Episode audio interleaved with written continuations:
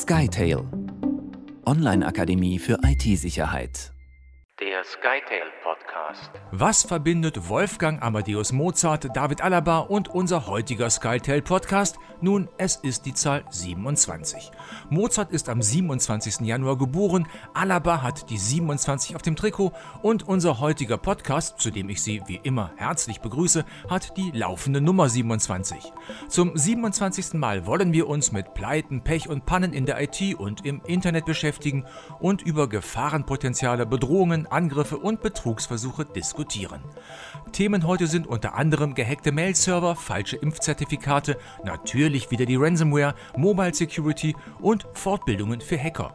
Bei mir am Mikrofon ist, ebenfalls zum 27. Mal, der Sicherheitsexperte und Leiter der SkyTel Online Akademie für IT-Sicherheit, Max Siegler. Hallo Max. Hallo Matthias. Max, starten wir unsere heutige Rundreise durch die Welt von Hacks und Pannen mal bei IKEA. Das, wie wir ja alle wissen, eigentlich die Abkürzung für Ingwer, Kamprat, Elmtarit, Angunarit ist, wobei böse Zungen aber auch behaupten, dass das in Wahrheit ich krieg einen Anfall bedeutet, zumindest dann, wenn mal wieder eine Schraube am Billigregal fehlt. Das durfte auch der Systemadministrator von IKEA gedacht haben, als er festgestellt hat, dass jetzt das interne Mailsystem von IKEA von Unbekannten gehackt worden ist. Gehackte Mailsysteme. Ja, es ist Hackern gelungen, ähm, in die interne Mail-Kommunikation von IKEA zu gelangen und dazu haben sie vermutlich eine Schwachstelle im Exchange-Server ausgenutzt. Und von da aus konnte man dann echt aussehende Phishing-Mails an andere Mitarbeiter weiter verschicken und ja, man konnte sich wirklich schön, dadurch, dass man die ganze Historie eben auch hatte, in die bestehende Kommunikation oder die bestehenden Dialoge zwischen den äh, Mitarbeitern einklinken und dadurch sieht das Ganze natürlich nochmal echter aus. Mhm. Und ja, die Masche ist am Ende die gleiche wie so häufig. Äh, man verschickt Links äh, auf Office-Dateien und installiert dadurch Malware, zum Beispiel äh, Qbot, eventuell auch sogar Emotet. Da sprechen wir ja gleich nochmal ein bisschen drüber. Ja. Und angeblich äh, hat man dann auch Zulieferer und Geschäftspartner attackiert. Und ja, so wie es so schön heißt, es sind keine Kundendaten in Gefahr. Das würde ich allerdings ein bisschen bezweifeln, weil wenn jemand mal in so einem Exchange-Server drin sitzt, dann kann er natürlich sämtliche E-Mails lesen, die bisher verschickt wurden. Und wir wissen alle, dass da ganz gerne vielleicht auch mal Kundendaten drin äh, stecken. Wie sagt doch IKEA in seiner neuesten Werbung? Ideen sind unsere wertvollste Ressource. IKEA. Ja, die Idee, die Microsoft-Lücke nicht zu schließen, war dann eine der weniger guten Ideen. Aber das war ja nicht der einzige Mail-Server-Hack in diesem Monat. Ja, auch das FBI hat es erwischt. Auch der Mail-Server des FBI ist gehackt worden. Und ähm, Schwachstelle war die, die Webseite. Und zwar ist bei der Registrierung eines Nutzerzugangs, ähm, da wird ein, ein Passcode im HTML-Code der Webseite weitergegeben. Und das hat ein Hacker namens Pompompurin ausgenutzt und ein kleines Skript geschrieben, um Inhalt und E-Mail-Adresse in diesem Code zu ändern und dann 100.000 E-Mails im Namen des FBI zu verschicken. Darin wurde dann, äh, ist eigentlich auch eine schöne Story, vor einem Angriff auf das Netzwerk des Empfängers gewarnt, mit der echten FBI-Adresse als Absender. Und dadurch sah das Ganze natürlich täuschend echt aus. Mittlerweile hat das FBI die Lücke aber auch geschlossen. Aber schon peinlich, dass ausgerechnet beim FBI so etwas möglich ist. Aber das ist noch nicht alles. Auch andere US-Polizeidienststellen hat es bei einem anderen Hack erwischt, und zwar die Polizei von Dallas, von Texas und die State Patrol von Georgia. Ja, Unbekannte haben über die Seite DDoS Secrets Überwachungsvideos der Polizei in einem Umfang von 1,8 Terabyte veröffentlicht. Das sind 600 Stunden Aufnahmen aus Überwachungshubschraubern. Also eigentlich ziemlich spannend, wer schon immer mal sehen wollte, was da so passiert. Also die Aufnahmequalität ist wirklich wahnsinnig gut, aus, auch aus großer Entfernung. Diese ganzen Daten sind vermutlich aus einem ungesicherten Speicher ja, einer Cloud entwendet worden. Also, wenn Sie das nächste Mal einen Polizeihubschrauber oben am Himmel sehen, dann bitte lächeln, damit die Aufnahme auch wirklich was wird. Aber wir wollen jetzt nun äh, beileibe nicht die Polizei hier als IT-Deppen stehen lassen. Die können auch anders. So hatte Interpol Ende letzten Jahres zum Beispiel die Verschlüsselung von Sky ECC geknackt, eine Organisation, die Kryptotelefone illegal an Kriminelle geliefert hat. Und jetzt haben deutsche Richter entschieden, dass die Polizei auch hier die dabei gewonnenen Daten auswerten darf. Das Imperium schlägt zurück. Das ist ja ein bisschen ähnlich wie bei dem EncroChat-Hack. Also, und zwar EncroChat hatte auch schon einen ähnlichen Dienst angeboten. Und da wurden die Handys letztendlich auch schon entschlüsselt.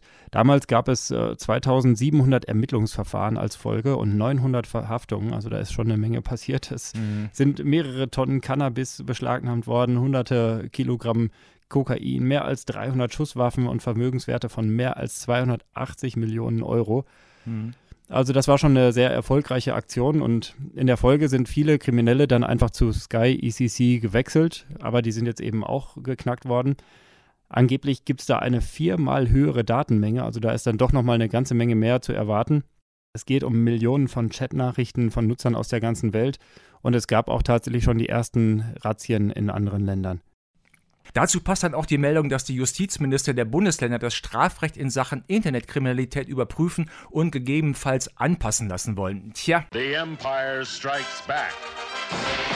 Das alles beherrschende Thema in dieser Zeit ist natürlich die Corona-Pandemie und auch wenn Sie das jetzt vielleicht alles nicht mehr hören können, wollen wir uns jetzt mal mit ein paar diesbezüglichen Sicherheitsaspekten beschäftigen. Auf ihrer Herbstkonferenz hatten die eben erwähnten Landesjustizminister ja auch gefordert, die Strafen für das Fälschen von Impfausweisen deutlich anzuheben. Bis zu fünf Jahre Haft soll es jetzt dafür geben. Wenn das in Russland ähnlich ist, da dürften da eine Menge Leute gerade kalte Füße bekommen. Pandemie und Hacker. Auf jeden Fall, das will man vielleicht nicht ausprobieren dort. Ne? Also im Darknet und auf Telegram-Kanälen stehen jetzt wirklich personenbezogene Daten von 500.000 Moskauern zu Verkauf, die vorher gefälschte Corona-Zertifikate gekauft hatten, also Impfausweise oder eben auch PCR-Tests. Und darin enthalten sind äh, Passdaten, Telefonnummer, Wohnort, Versichertennummer und das Datum des gefälschten Zertifikats. Das sind ja Angebote von derselben Gruppe, die den Leuten vorher die falschen Ausweise besorgt hatte. Also es wird hier einfach doppelt abkassiert, einmal schön für die Ausweise und hinterher nochmal für die Daten. Die Daten kosten ungefähr 50 Cent pro Satz, das ist relativ günstig und es gibt auch einen Mengenrabatt. 1000 Datensätze gibt es für etwas mehr als 100 Euro.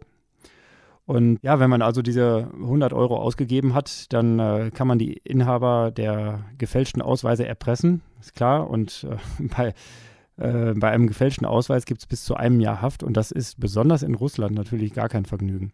Das glaube ich. Wirklich dumm gelaufen, aber auch hier hält sich mein Mitleid wirklich in Grenzen. Bei uns wird die Luft ja nun auch dünner. Die Strafverfolgungsbehörden haben in letzter Zeit immer wieder Fälscher und auch die Inhaber der falschen Pässe ermittelt. Auch die Corona-Warn-App sperrt inzwischen Impfnachweise, die aus Apotheken stammen, die nachweislich falsche Zertifikate ausgestellt haben. Aber leider nicht ganz fehlerfrei. Also zum einen wurden auch Besitzer ganz legaler Impfnachweise mitgesperrt. Also die müssen sich jetzt einfach diesen Nachweis neu bestätigen lassen. Und zum anderen sind auch einige falsche Impfnachweise, die dann aus Frankreich und Polen kommen, nicht als falsch erkannt worden. Also die laufen zum Teil auf so unsinnige Namen wie Mickey Mouse oder Adolf Hitler. Und ich vermute mal, die wurden von Fälschern zu Werbezwecken gemacht, so als so eine Art Schaufenster. Guck mal, was alles möglich ist. Ähm, so als Werbung und äh, auch für dich finden wir irgendwie ein passendes Impfna äh, Impfzertifikat. Ja, gut, also in der Pandemie wird auch nach zwei Jahren immer noch viel mit der heißen Nadel gestrickt oder von Leuten gestrickt, die dann nicht wirklich fit sind, wie zum Beispiel die Anbieter des Schnelltest Berlin. Ja, bei dem Corona-Schnelltestzentrum in äh, Berlin, da funktionierten sämtliche API-Funktionen weitgehend ohne Berechtigungsprüfung. Also man konnte Daten abrufen, einfach so. Man konnte einen Account erstellen und schon hatte man Zugriff auf alle diese Daten und Testergebnisse von 400.000 Benutzern, inklusive Adresse, Geburtsdatum, Telefonnummer, E-Mail-Adresse und Testergebnisse. Mhm. Das hat eine Gruppe herausgefunden, die nennt sich Zerforschung. Und die haben sich sogar noch einen Spaß gemacht und haben sogar selbst äh, Testergebnisse ausgestellt.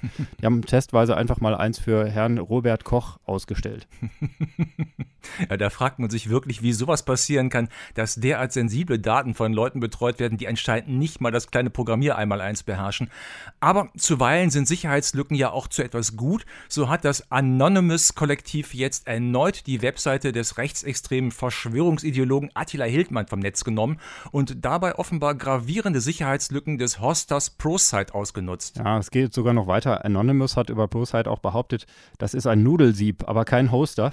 Also Vermutlich wurde eine äh, verwundbare Joomla-Instanz ausgenutzt und am Ende hatten diese Hacker Zugriff auf sämtliche Kundendaten inklusive Kreditkartendaten mit Kartennummer, Name, Gültigkeitsdatum und CVC-Code. Und die waren halt alle irgendwo in einer einzigen Datenbanktabelle gespeichert. man kann sich vorstellen, das ist ein wirklich schwerer DSGVO-Verstoß, weil solche Daten darf man eigentlich gar nicht ja, speichern oder auch nicht unverschlüsselt speichern. Es gibt auch Ärger mit dem Kreditkartenanbieter. Oh je. Ähm, die Hacker hatten auch Zugriff auf das E-Mail-System und konnten Supportanfragen auch von Hildmann abfragen und selbst beantworten. Das ist natürlich besonders schön. Und der Chef von ProSite ist angeblich auch ein Impfgegner, hat äh, rechtsextreme Inhalte auf Facebook geteilt, die Shoah relativiert und interessiert sich auch für Chemtrails, berichten Twitter-Nutzer. Also das passt schon irgendwie ganz gut äh, zusammen. ProSite ist eine Hosting-Marke vom Rechenzentrumsbetreiber Speedbone, bei dem auch der CCC, also der Chaos Computer Club, Kunde ist, beziehungsweise war. Ja. Weil als das alles bekannt wurde, haben die sich einfach überlegt, wir ziehen mit unserem Server woanders hin und wechseln den Hoster. Ja, vielleicht die richtige Entscheidung. So, aber jetzt mal genug von Corona und Pandemie. Äh, kommen wir zu unserem anderen Lieblingsthema, der Ransomware. Ein Thema, das die IT-Sicherheit inzwischen ja beherrscht wie kein anderes. Und da ist ja in den letzten Wochen wieder so einiges passiert. Da hat es erneut auch größere Angriffe gegeben. Ransomware und kein Ende. Ja, Anfang November gab es einen äh, Ransomware-Angriff auf Medatix, den äh, oder einen IT oder einen sehr großen IT-Dienstleister für Ärzte. Da wurden Systeme verschlüsselt, der Support war nicht mehr erreichbar und dadurch könnten unter anderem aber auch Passwörter für die telematische Infrastruktur erbeutet worden sein, an die rund ein Viertel der Arztpraxen äh, in Deutschland angeschlossen sind. Hm. Medatix empfiehlt allen Kunden sicherheitshalber, die Windows-Passwörter, die Passwörter der Firewall und des Connectors zu verändern.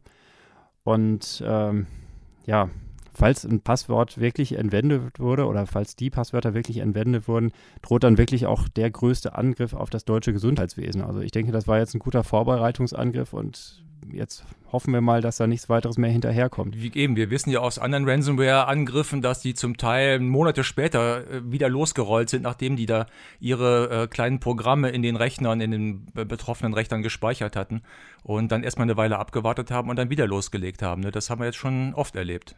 Ja, das kann hier sehr gut auch passieren. Und zur selben Zeit, Anfang November, hat es ja auch einen Ransomware-Angriff auf Mediamarkt und Saturn gegeben.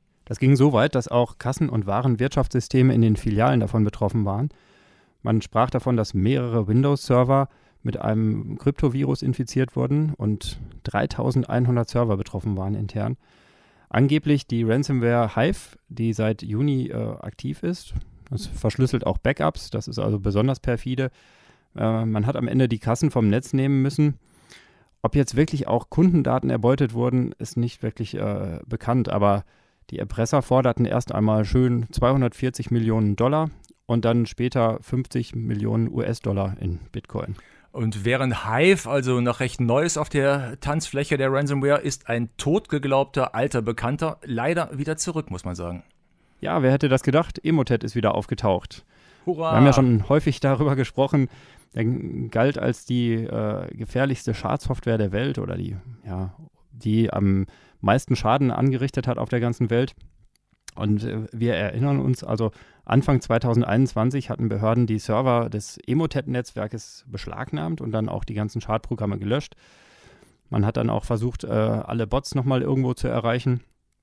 Ja, und jetzt ist eine neue Variante auf einem System äh, aufgetaucht, das mit Trickbot infiziert ist. Und ähm, ja, vermutlich wird das Emotet-Botnetz jetzt einfach unter Verwendung der bestehenden Trickbot-Infrastruktur einfach wieder neu aufgebaut. Und inzwischen senden die neuen Emotet-Drohnen auch bereits wieder Malware-Spam per E-Mail. Und ja, die, die Masche ist die gleiche wie eigentlich auch schon zuvor. Es werden dann ähm, speziell präparierte Dokumente verschickt, und zwar als DocM, also Word-Datei, äh, Word-Document mit Makro, deswegen das M am Ende. Das gleiche gibt es auch für Excel mit XLSM am Ende oder eben passwortgeschützte ZIP-Dateien. Und empfohlen wird einfach, ja, das ist das Beste, was man dagegen aktuell machen kann, dass die Admins vorsorglich die Command-and-Control-Server auf den äh, auf so eine Blacklist setzen auf ihren Firewalls, sodass man die wirklich auch einfach gar nicht mehr erreichen kann. Und einen Link mit diesen IP-Adressen der Command-and-Control-Server packen wir einfach auch in die Podcast-Beschreibung. Ja, einfach mal reinschauen und dann dementsprechend reagieren, damit da erstmal ein bisschen Sicherheit herrscht. Und welche Auswirkungen so eine Ransomware-Attacke haben kann, zeigt auch der Angriff auf den Zulieferer Eberspecher. Eberspecher ist ein Zulieferer, die stellen ähm, auch für Audi, BMW, Mercedes-Benz und VW Komponenten für Abgas-, Heizungs- und Klimatechnik her. Und da hat man durch einen Angriff die Produktion und die Verwaltung lahmgelegt. Es könnte auch hier Monate dauern, bis der Zulieferer seine Kunden wieder ganz normal beliefern kann. Und das Ganze eben auch noch, wo noch diese Chip- und Rohstoffknappheit herrscht, ähm, da ist das für die natürlich äh, ganz besonders hart. Trotzdem hat angeblich Eberspecher die Hilfe des BSI abgelehnt ja, mal sehen, was da noch hinterherkommt. In zwei älteren Ransomware-Fällen ist inzwischen aber Bewegung drin. So ermittelt die Staatsanwaltschaft jetzt im Fall des Angriffs auf Schwerin und Ludwigslust-Parchim und hat erste Details bekannt gegeben. Angeblich ist da die Schadsoftware Deep Blue Magic eingesetzt worden. Es gab ein Lösegeld, was gefordert wurde, aber das ist eben nicht gezahlt worden. Ja, man sollte auch einfach zusehen, dass man um die Lösegeldzahlung drumherum kommt, hatten wir ja schon öfter thematisiert, weil zum einen finanziert man damit die Hacker, die damit äh, noch größere Angriffe fahren können und zum anderen hast du ja auch keine Sicherheit, ob du dann wirklich deine Systeme wieder entsperren kannst. In den meisten Fällen ist das ja immer noch schiefgegangen danach, trotz Lösegeldzahlung. Ne? Richtig, oder die machen es einfach so wie bei den russischen Hackern. Ähm, die Daten werden hinterher doch einfach veröffentlicht. Ne? Gutes Stichwort veröffentlicht. Das war auch der Fall beim Ransomware-Angriff auf die Stadt Witten. Da haben die Hacker nämlich jetzt erbeutete Daten im Darknet veröffentlicht. Ja, es geht so weit, dass der Bürgermeister jetzt dazu rät, sich bei zweifelhaften E-Mails oder Anrufen ja, an die Polizei zu wenden. Ne? Also wenn irgendwo Daten äh, auftauchen und die werden dann missbraucht, um wirklich Social Engineering zu betreiben oder gezielt Leute anzusprechen, dann sollte man das tatsächlich äh, zentral melden an der Stelle. Ja, deswegen, wer jetzt also im Bereich Witten wohnt und Anrufe von der Stadt bekommt, sollte lieber dann auflegen, zurückrufen und nachfragen, ob da wirklich die Stadt hintersteckt oder ob irgendjemand gerade Daten benutzt, die er irgendwo aus zweifelhaften Quellen hat. Es gibt aber auch Erfolge gegen Ransomware-Erpresser zu vermelden. Bei einer Razzia in Rumänien gegen die Revel Gang, äh, an der Strafverfolgungsbehörden aus zwölf europäischen Staaten beteiligt waren, gab es einige Festnahmen. In Polen wurde ein Ukrainer gefasst, der als Mitglied von Revel hinter dem großen großen Angriff auf den amerikanischen IT-Dienstleister Kaseya stecken soll, wie das US-Justizministerium mitgeteilt hat. Und für Hinweise, die zur Ergreifung der Drahtzieher führen, die hinter dem Ransomware-Angriff auf die Colonial Pipeline stecken, äh, wurde vom US-Außenministerium sogar eine Belohnung von bis zu 10 Millionen Dollar ausgelobt. Also äh, wer was weiß, der kann sich jetzt zur Ruhe setzen. Aber während die Ransomware ja eher Unternehmen und Behörden betrifft, betrifft die Mobile Security, tolle Überleitung, uns alle unmittelbar. So warnen Sicherheitsexperten Experten zum Beispiel vor einem massiven Anstieg von Smishing-Attacken. Mobile und Home Security. Smishing, ja, da haben wir auch schon mal ein bisschen drüber gesprochen. Smishing ist eigentlich so ein schönes Kunstwort für SMS-Phishing, was ja wiederum auch eigentlich ein Kunstwort ist. Ähm, aber diese ähm, Phishing-SMS, die da ausgesendet werden, kommen angeblich oder scheinbar von seriösen Unternehmen. Zum Beispiel gibt es Ankündigungen von Paketen, vermeintliche Sonderangebote oder angebliche Probleme bei einer Bestellung, weshalb man dann bitte seine Kreditkartendaten eingeben soll. Yay. Ja, der Grund, warum jetzt alle ausweichen oder viele ausweichen auf äh, Smishing, ist letztendlich, dass bei E-Mails äh, mittlerweile viele sehr vorsichtig geworden sind. Gut, ich meine, wir warnen auch ständig davon. genau. Ja, wir warnen ja auch oft genug. Ja. Bei SMS ist es tatsächlich eher so, dass die eine Öffnungsrate von 98 Prozent haben. Also 90 Prozent klicken da innerhalb der ersten drei Minuten drauf. Das ist eine achtmal höhere Klickrate als bei E-Mails. Und ja, da würde man natürlich äh, doof sein, wenn man nicht einfach umschwenkt auf SMS. Deshalb auch hier nochmal die Warnung, nicht auf Links in irgendwelchen SMS klicken, wenn das nicht wirklich legitim ist oder wenn man es nicht wirklich erwartet und nicht auf solche Werbenachrichten reagieren. Und zu Hause lauern aber auch noch andere Gefahren, die nicht nur über das Smartphone kommen. So können zum Beispiel Angreifer Netgear-Router, Modems und Extender über eine Root-Lücke attackieren. Gut, dazu müsste man allerdings auch schon irgendwo einen Netzwerkzugriff haben. Nichtsdestotrotz sollte man die Firmware seiner Netgear-Geräte auf den neuesten Stand bringen und äh, ja, ganz so unmöglich ist so ein Angriff natürlich trotzdem nicht. Also insofern Batchen hilft an der Stelle wie immer. Und gerade eben habe ich noch gelesen, dass äh, aktuell auch wieder Angriffe auf die Fritz-Boxen laufen. Und zwar tarnen die sich irgendwie als äh, Hinweis, man hätte eine Voice-Nachricht in seiner Fritz-Box, die soll man doch bitte abrufen sollte, beziehungsweise da ist ein Anhang, da ist die Sprachnachricht drin, angeblich. Ist es natürlich nicht, ist natürlich ein, äh, eine Malware-Datei, die man damit aufmacht. Deswegen, wer von seiner Fritz-Box eine Mail bekommt, da ist ein Anruf für dich. Auch erstmal checken auf der Fritz-Box selber, ob da wirklich was liegt und nicht sofort den Link aufmachen. Gerade gelesen, ganz aktuell reingekommen. Und kommen wir nochmal zur Zwei-Faktor-Authentifizierung. Da hatten wir auch schon drüber gesprochen. Da ist es inzwischen auch leider nicht mehr ganz sicher. Es ist möglich geworden, die auch auszuhebeln. Ja, das liegt jetzt nicht unbedingt technisch daran, dass die Zwei-Faktor-Authentisierung ausgehebelt wurde, sondern es ist auch an der Stelle wieder so ein bisschen Social Engineering. Man versucht also irgendwo an diese Codes ranzukommen, die auf deinem Handy angezeigt werden. Ähm, das haben die auch schön automatisiert. Also es gibt Bots, die mit einer Computerstimme bei dir anrufen und vorgeben, zum Beispiel von PayPal zu sein. Und irgendjemand versucht jetzt angeblich dein Konto zu nutzen. Wir müssen mal dringend deine Identität überprüfen. Wir haben Ihnen gerade einen Code geschickt. Bitte lesen Sie das doch einfach mal vor.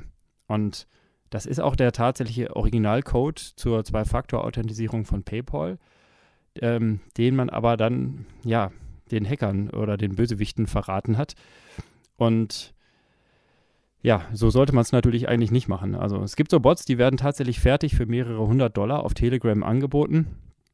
Äh, also mittlerweile ist das tatsächlich einfach schon ein Geschäft, diese Automatisierung so weit zu betreiben mit dem Social Engineering. Aber nochmal, die Zwei-Faktor-Authentisierung an sich, die ist in dem Falle nicht gehackt, sondern sie wollen dich einfach dazu bringen, deinen Code irgendwo abzugreifen. Und deswegen niemals solche Codes, auch nicht von Zwei-Faktor-Apps oder ähm, SMS, die, die per Zwei-Faktor gesendet werden, niemals solche Codes weitergeben an jemand anders. Am besten noch nicht mal laut vorlesen, wenn man sie bekommen hat. Man weiß ja nicht, wer im Nachbarzimmer zuhört. Gewarnt wird schließlich auch vor einer neuen Fake-Abmahnwelle, in der von einer Kanzlei ALHN aus Frankfurt per Mail 2123 Euro gefordert werden, weil man angeblich Pornofilme aus illegalen Quellen gestreamt hat. Ja, da wurden schon tausende E-Mails verschickt. Die Kanzlei existiert aber gar nicht. Ne? Also die angeführten Paragraphen sind falsch, die Mail ist voller Rechtschreibfehler, die Umsatzsteuernummer ist gefälscht und die Bankverbindung des, äh, der angeblich deutschen Anwälte führt nach Norwegen. Also schon irgendwie ein ziemlich amateurhafter Versuch, muss man sagen.